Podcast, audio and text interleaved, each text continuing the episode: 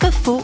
S'il revient sur le passé esclavagiste de l'Europe, ce n'est pas pour se lamenter. Le sociologue Jean-Claude Girondin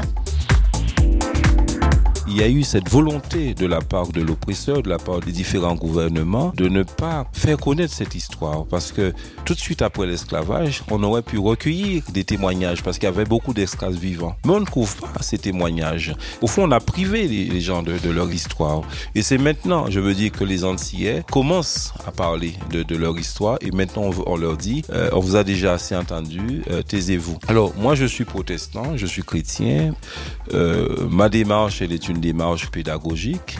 Mais au-delà, je veux dire que je veux apporter euh, la, réconciliation, apporter des valeurs qui vont permettre aux gens de pouvoir vivre ensemble.